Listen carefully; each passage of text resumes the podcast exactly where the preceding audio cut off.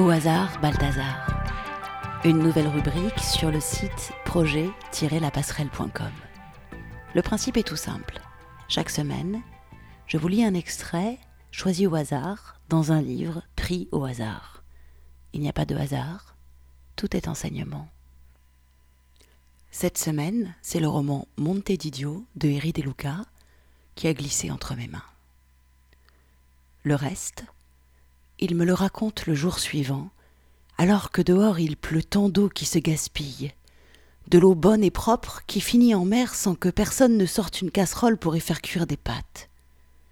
Donna Speranza, la concierge, recueille celle de mai. Elle dit qu'elle fait du bien aux yeux. Extrait de Monte d'Idio de Eri De Luca. C'est drôle de tomber sur cet extrait.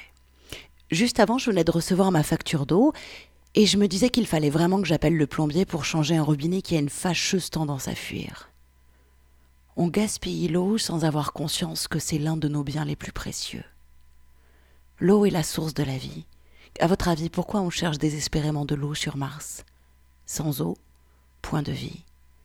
Rappelons-nous aussi que le corps humain est constitué de quasi 60% d'eau. L'eau, c'est aussi notre émotionnel. On peut le contenir, ne rien exprimer, et se retrouver aussi joyeux qu'un marais stagnant et croupissant. Ou on peut choisir de le laisser s'exprimer à travers nous, le laisser nous traverser comme une onde fraîche et ondoyante. Le laisser nous traverser, pas s'accrocher à lui comme un arapède, Essayez de retenir de l'eau dans vos mains, vous verrez, c'est pas hyper efficace. Au cœur de l'hiver, l'élément eau, en énergétique chinoise, embrassons la fluidité de l'eau au lieu de nous cristalliser et de nous glacer.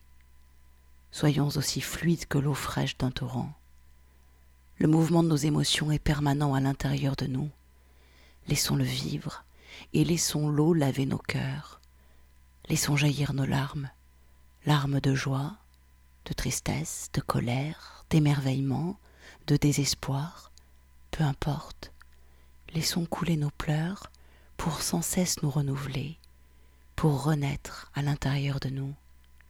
Laissons l'eau faire vaciller nos certitudes, fracturer nos murs intérieurs. Laissons se déverser la vie, fluide et vive comme un ruisseau. Très très belle fin d'année à vous et à l'année prochaine.